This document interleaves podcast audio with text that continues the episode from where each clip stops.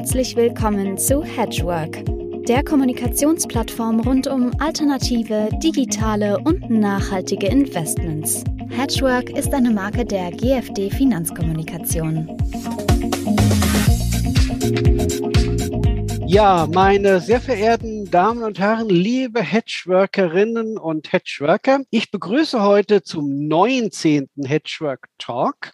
Wir haben heute ein ganz aktuelles Thema, das auch hoch und runter gespielt wird in der Presse, und zwar ESG. Und ich habe heute einen profunden Profi, ich darf es mal so nennen, als Gesprächspartner, Herr Dr. Dirk Söhnholz. Herr Söhnholz ist Jahrgang 63 wie ich. Das macht ihn schon total sympathisch auch. Und er ist noch viel länger als ich in diesem Themenfeld Alternatives Investment tätig. Er war lange bei Ferry, er war bei Veritas und ich glaube, von der Beobachtung her über die diese vielen Jahre kann ich sagen, er ist einer von jenen, der Trends äh, spürt und Brüche äh, an den Finanzmärkten ebenso antizipiert. Deswegen ist es überhaupt kein Wunder, dass äh, Herr Söhnholz jetzt auch Geschäftsführer der Söhnholz ESG GmbH ist und er ist schon lange auf diesem Feld unterwegs. Erstmal herzlich willkommen zu unserem Talk, Herr Dr. Söhnholz. Vielen Dank für die Blumen, lieber Herr Lill. Ja, wir fangen mal top-down an, ganz von oben. Alle Welt will ESG, die Regulatoren wollen ESG, die Investoren wollen es gezwungenermaßen. Und äh, gerade jetzt, wo wir das doch alle wollen, haben wir eine Menge negativer Schlagzeilen, gerade in Bezug auf Greenwashing. Was ist denn da passiert und wie beurteilen Sie das? Ich fange lieber erstmal mit den positiven Nachrichten an, nicht mit den negativen. Also man kann ja relativ gut nachvollziehen, wenn man sich die wissenschaftlichen Studien anguckt, dass ESG-Investing keine Nachteile hat in Bezug auf Rendite oder Risiko. Vereinfacht gesagt über alle Studien. Also das ist erstmal die gute Nachricht. Die zweite gute Nachricht ist, dass die ESG-Nachfrage sehr, sehr stark steigt. Und damit ist natürlich auch ein Anreiz da, viele Produkte anzubieten, beziehungsweise von jedem und jedermann möchte dann entsprechend auch gerne auf dieser Welle mitreiten und Produkte anbieten. Und das kann natürlich den einen oder anderen dazu verleiten, das Thema etwas zu, ich sag mal, wenig rigoros anzugehen. Und das ist das Risiko des Greenwashing. Ich glaube, das Kind wird aber manchmal mit dem Bade ausgeschüttet, weil ähm, mir ein leicht grünes Portfolio immer noch lieber ist als ein dunkelbraunes, vereinfacht gesagt. Ähm, das heißt, Greenwashing-Kritik, Impact-Washing-Kritik, SDG-Washing, was es da alles gibt, ist äh, zum Teil berechtigt, geht aber manchmal inzwischen schon fast zu weit aus meiner persönlichen Sicht. Ja, äh, das führt ja auch so ein bisschen zu der Frage, was ist denn da von Seiten der Politik und von Seiten der Regulatoren gelaufen? Denn äh, lassen Sie mich das noch ausführen es gibt natürlich viele Verordnungen, die sind nicht immer konsistent, die sind auch zeitlich nicht so aufgesetzt, dass der zweite Schritt nach dem ersten kommt. Äh, Im Moment haben wir ja die Phase, dass sogenannte Acht-Artikel-Fonds zwar produziert werden dürfen, aber nach MIFID dürfen sie ja wahrscheinlich gar nicht verkauft werden. Also irgendwo ist ja da auch ein bisschen äh, regulatorisches Tohu Wabohu. Wie soll sich denn da äh, der Produzent äh, solcher Produkte verhalten? Das ist eine sehr gute Frage. Es gibt sehr viele regulatorische und politische Aktivitäten in dem Bereich, so dass es für die Branche, den Endkunden, aber auch die Anbieter gar nicht so einfach ist, da noch durchzublicken. Man muss, glaube ich, davon ausgehen, dass auf der europäischen Ebene Mindestregeln gesetzt werden, die durchaus auch zum Teil vernünftig sind. Aber Mindestregeln sind eben Mindestregeln, über die sich alle einigen müssen. So ist immer noch unklar, ob Atomenergie nicht vielleicht doch grün ist oder ob nicht Gas, ja, dann vielleicht doch grün ist. Also da diskutiert man auf dieser Ebene. Und da stehen durchaus die Experten, die einberufen wurden zu der EU-Taxonomie gegen Politiker äh, aus verschiedenen Ländern, die entsprechend das vielleicht etwas anders sehen. Also da werden Mindestbedingungen gesetzt. In Deutschland versucht man noch einmal etwas strenger zu sein, wie es oft der Fall ist, was ja aus Sicht der Anleger gar nicht so schlecht ist, wenn sie dann besonders äh, strenge, konsequente Produkte bekommen. Aus Sicht der Produktanbieter, die auch europäisch anbieten wollen, auch aus Sicht internationaler Produktanbieter, ist es natürlich schwierig, wenn es in Deutschland Sonderregelungen gibt. Beides reicht aus meiner Sicht aber auch nicht aus, weil eben nur Mindeststandard gesetzt werden. Auch die deutschen strengen Ansprüche sind nur Mindeststandards. Das allein hilft das dem Anleger noch nicht weiter und auch dem Anbieter noch nicht weiter, genau zu wissen, was er da machen soll, um richtig gut zu sein in dem Bereich. Ja, also das ist ja immer schwierig, wenn, wenn, wenn einzelne Länder, wie jetzt hier in diesem Fall äh, Deutschland über die BaFin, nochmal noch mal schärfere oder andere Standards setzen wollen. Denn wir alle wissen ja, Regulierungsarbitrage gibt es natürlich äh, in, in jedem Feld, auch in diesem. Und ob dann äh, deutsche Produzenten ausweichen nach Luxemburg oder Gott weiß wohin, das steht ja in den Sternen. Der BVI hat ja da eine ganz klare Lanze gebrochen dagegen mit Thomas Richter und hat gesagt, lasst uns doch gemeinsame Standards machen, sodass wir wirklich flächendeckend flächendeckend äh, die gleichen Anforderungen haben, die möglichst konsistent und äh, dann auch für alle äh, gültig, sodass auch der Investor weiß, was ihn hier erwartet. Aber jetzt lösen wir uns mal von dieser politischen Diskussion, die sicherlich noch lange weitergehen wird. Sie haben ja auch ein Produkt kreiert und haben einen Fonds aufgelegt, den Future West Equity Sustainable Development Goals. Der ist noch sehr klein, der ist noch sehr jung. Deswegen brauchen wir da gar nicht groß auf Zahlen zu gucken oder so. Aber erzählen Sie uns und den, den Zuhörerinnen und Zuhörern doch bitte, was machen Sie denn anders mit diesem Fonds als andere Fondsgesellschaften, die ja auch mit grünen Fonds kommen? Ja, ich versuche schon einiges anders zu machen und der Fonds ist äh, als Fonds neu, aber die Investmentstrategie ist nicht neu, sondern die besteht seit 2017 als äh, Modellportfolio.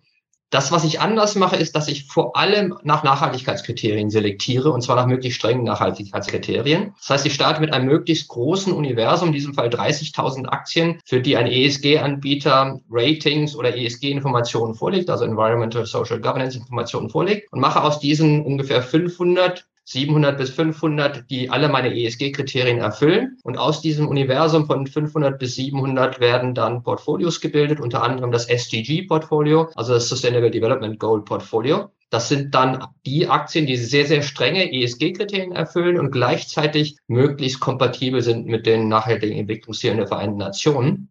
Da ich fast keine klassischen Finanzkriterien nutze, außer maximalen Verlust des äh, Aktienkurses der letzten zwölf Monate, kann ich extrem streng sein bei den Nachhaltigkeitskriterien, um auf ein Portfolio zu kommen, das in diesem Fall aus 30 Aktien besteht.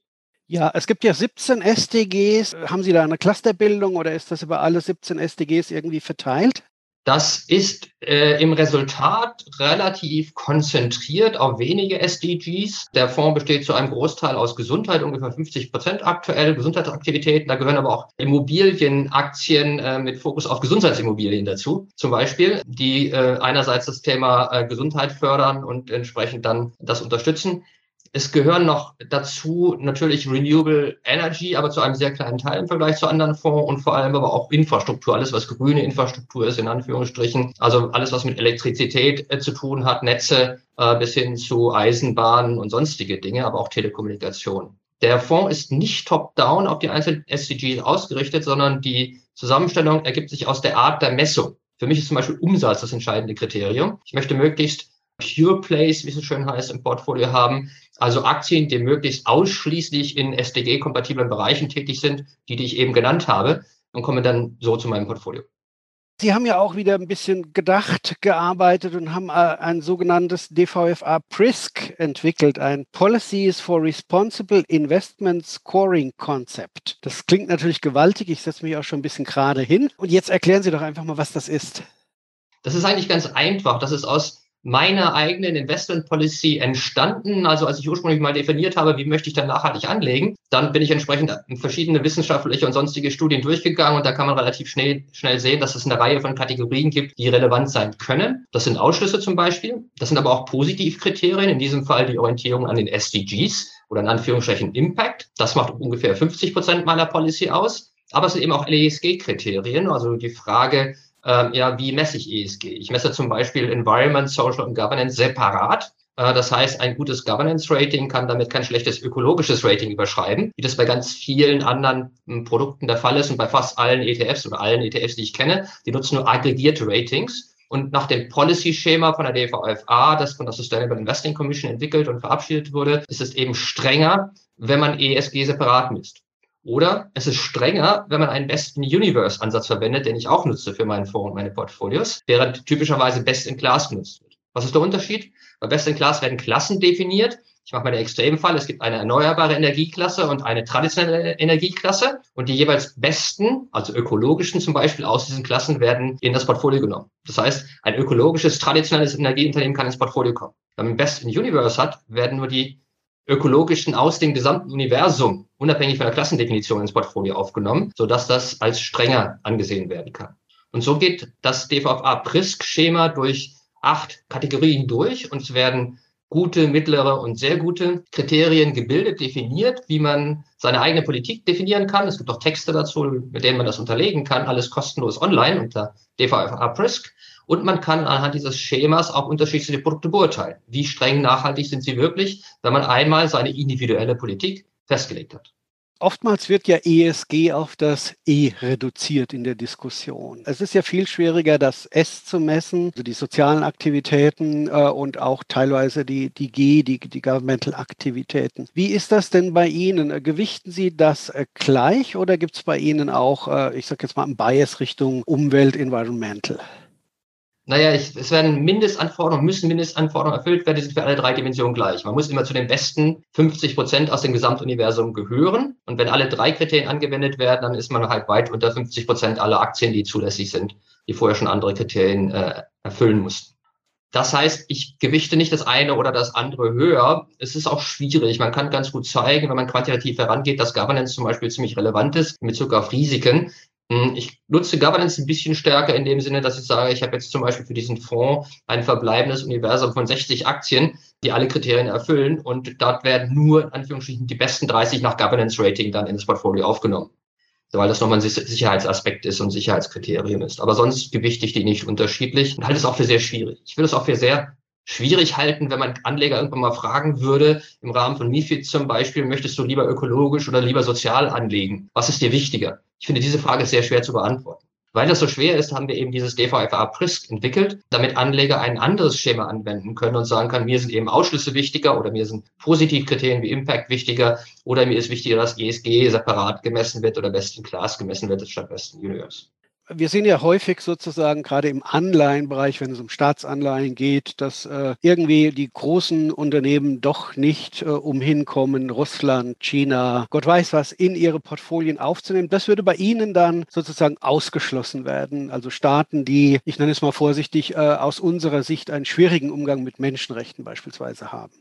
Genau, wobei Menschenrechte bei mir nicht das faktisch genutzte Kriterium sind, sondern Rule of Law, wie es so schön heißt, also Gesetzesmäßigkeit. Da kommt dann auch Korruption und andere Dinge zum Tragen. Also je, je sauberer das Rechtssystem ist, desto äh, zulässiger ist das Land. Konkret schließlich 50 Prozent aller Länder aus, die eben nicht zu den Guten gehören oder die 50 schlechteren 50 Prozent. Das heißt, bei mir sind Brasilien, Russland und China komplett ausgeschlossen.